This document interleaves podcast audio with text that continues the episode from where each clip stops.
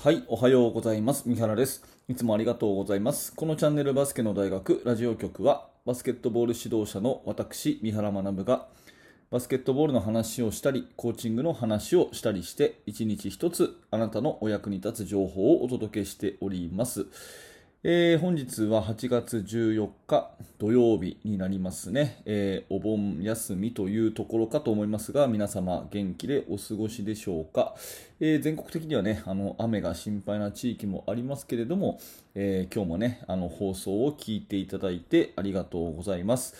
え今日のテーマは何かっていうと、インターハイを見て思う男女で違う3つの特徴ということで、まあ、今回ね、インターハイ、えー、今やっておりますね。男子の方は7月30日に幕を閉じて、えー、中部大第一高校が、まあ、初優勝ということで、幕を閉じたわけですね。で女子の方は今やっていて、えー、昨日の段階でベスト4が決まったと。いうところでしょうか。えー、ベスト4は、えー、岐阜女子、えー、大阪薫英、それから京都精華で、えー、桜花学園というところだと思います。あのまあ、で私はね、えインターハイの方は、まあ、当然あの現地で見ているわけではなくて、えー、皆さんと同じようにね、動画とかで、えー、少しずつ見ているという状況でして、まあ、今回のインターハイがどうこうということじゃなくて改めてね男女の、えー、バスケットの違いをこう見てね、えー、あやっぱここはちょっと男子と女子といい悪いというより、まあ、違うなっていうふうに思うところを3つぐらい、えー、これは常日頃思っているところなんで、えこの辺を今日はね、え皆さんと一緒に学びを深めていきたいなと思います。えー、私がね、男子のバスケット、女子のバスケット、高校生のバスケットで、えー、違うなというふうに感じる3つは、えー、1つ目がですね、まず女子の方がポストアップがしつこいと。女子の方がポストアップがしつこいというところですね。え、で2つ目は女子の方が戦術が丁寧、うん、戦術が丁寧ということ。ね、で、え、3つ目は女子の方がロングパスが少ないと。いうふうに思います、ね、ポストアップがしつこい、えー、戦術が丁寧、えー、そしてロングパスが少ないという、まあ、この3つを私は思うので、えー、これについて1つずつお話をしていきます。えまず1つ目はですねポストアップがしつこいということで、まあ、もちろん男子でもね、うんあのえー、ポストアップをするチーム、選手はたくさんいるんですが全体的にポストアップを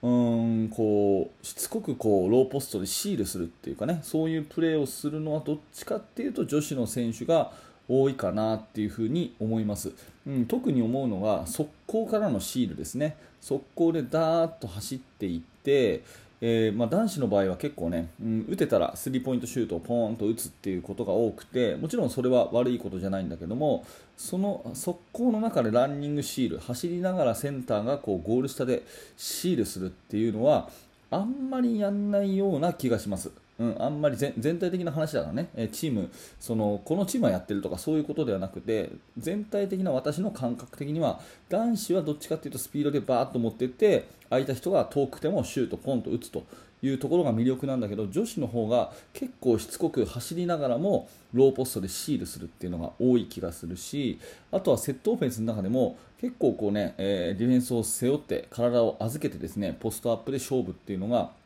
女子の方が多いのかなっていうふうに思います。うん、でこれね理由の一つとして私の個人的な思いとしてはやっぱり女子は桜花学園が強いじゃないですか。で桜花学園といえば本当に徹底したファンダメンタルでディフェンスがすごくてで速攻が良くてっていうところもありますけどもう1個の武器はね私はポストアップだと思うんですよ。桜花学園の選手って本当にポストアップがうまいなって思って、うん、あの丁寧なしつこいポストアップって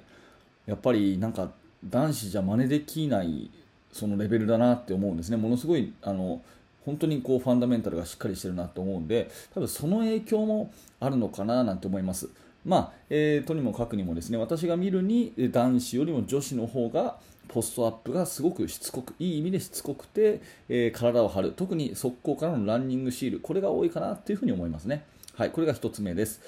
えー、2つ目がですね戦術が丁寧というところで、えー、まあ、オフェンスにしてもディフェンスにしても男子よりも女子の方が戦術を、ね、え練習している感じがすごくするかなという感じですね。男子の方がどちらかというとこう、まあ、個人技能を伸ばしてね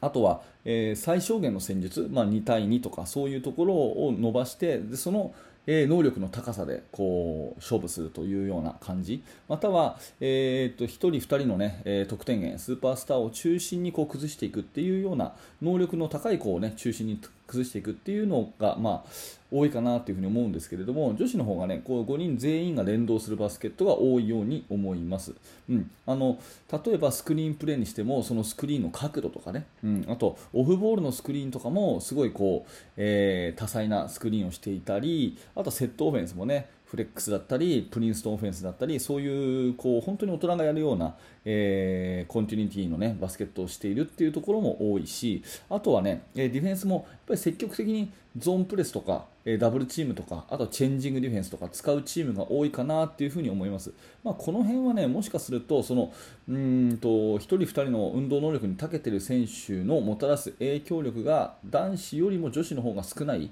まあ、逆に言うとチームで戦わざるを得ないみたいなところがあるのかなというふに思いますが、うん、いずれにしてもねこの戦術がすごく、えー、丁寧というような印象を受けますね。うん。もちろん男子もね、え、例えば福岡第一とかはあの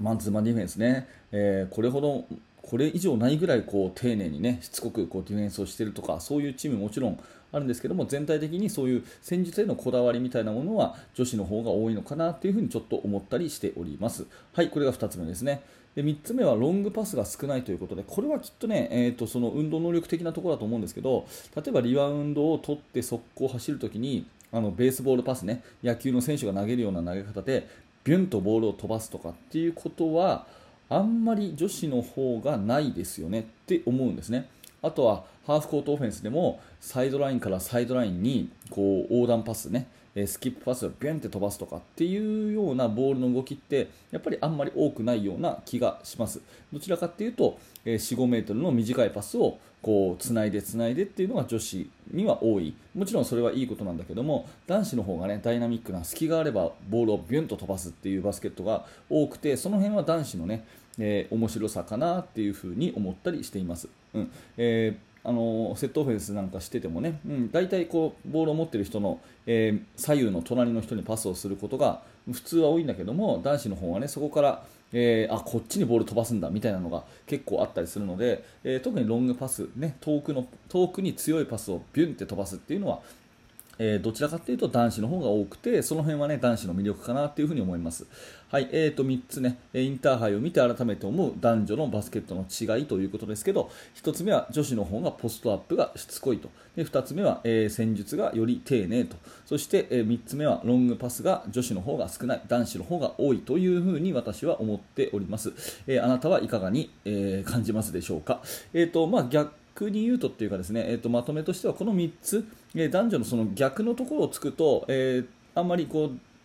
女子にはない例えば女子にはねえー、あんまりないけどこのチームは特にロングパスがすごい飛ぶねとかあとはね男子の方でも女子のようにいい意味で女子のように戦術が多彩だねとかね、えー、ランニングシールするねとかっていう風にあんまりこう男子がやってないことを男子がやる。女子が少ないことを女子がやるっていう風にするとそれはそれでそのチームのね武器になったりするかなと思うので、えー、違う性別のね同じカテゴリーでも違う性別の、え男女から学んでいくっていうことは、えすごくこう有効なのかなと思って、えインターハイの方も、え今日もね好ゲームを期待したいと思います。はい今日のテーマはインターハイ男女で違う3つの特徴ということで、え1つ目は女子の方がポストアップがしつこい2つ目は、え女子の方が戦術が丁寧3つ目は女子の方がロングパスが少ないという私の感想をお話しさせていただきました、えもしよかったらね、えあなたの感想もコメント欄とか、えで、え聞かせてくれると嬉しいですはい、ありがとうございます。このチャンネルでは、えー、バスケットボールの指導者に向けて、えー、またはね、バスケットボールの選手に向けて、えー、私の考えを毎朝お届けしております。え、面白かった、興味が持てたという方は、ぜひ、チャンネルの登録、またはポッドキャストのフォローよろしくお願いいたします。えー、そして現在ですね、指導者の方向けに無料メルマガ講座をやっております。昨日だけでもね、13人の登録をいただいて、えー、本当にありがとうございます、えー、チーム作りについてのノウハウを私からメールでお届けするサービスですので、え無料ですので、もしよかったら覗いてみてください。この、え動画の説明欄にリンクが貼ってあります。はい、本日も最後までご清聴ありがとうございました。三原学でした。それではまた。